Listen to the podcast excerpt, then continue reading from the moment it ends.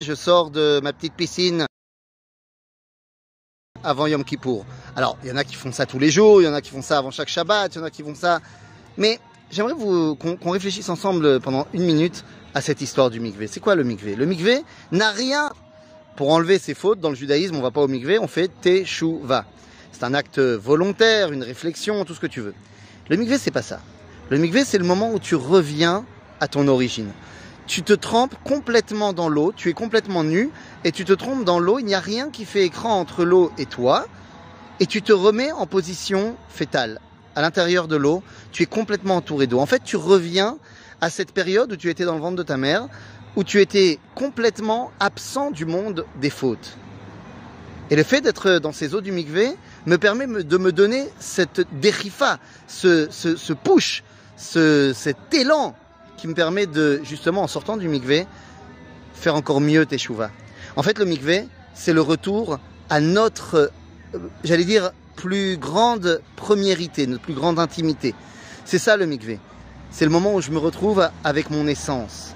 Le Rav Tzvi Udakouk disait de Yom Kippour.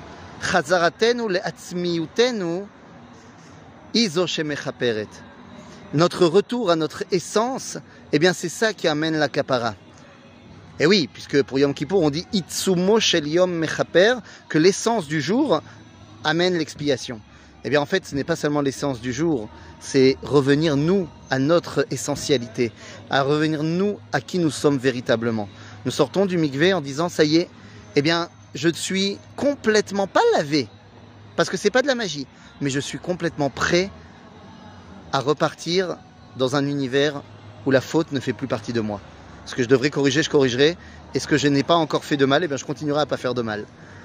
En d'autres termes, c'est ce qui me permet de revenir à mon authenticité la plus importante. Les amis, c'est ça Yom Kippour. Yom Kippour, c'est revenir à nous-mêmes. Revenir à qui nous sommes, tant au niveau individuel qu'au niveau collectif, notre nation, qu'au niveau d'être humain, qu'au niveau de ben, créatures dans ce monde qui avons été mis en place par Akadosh Baruch pour le dévoiler et pour corriger ce monde et le faire devenir quelque chose d'extraordinaire. Voilà. Eh bien, en cette euh, veille, j'allais dire quelques heures avant Yom Kippour, je vous souhaite à toutes et à tous, Gmar Hatima Tova, que nous soyons tous inscrits dans le livre de la vie, et la vie c'est nous, que nous soyons tous les acteurs de notre vie. Veuillez m'excuser si dans certains cours j'ai pu euh, porter offense à quelqu'un, si j'ai pu dire des mots déplacés.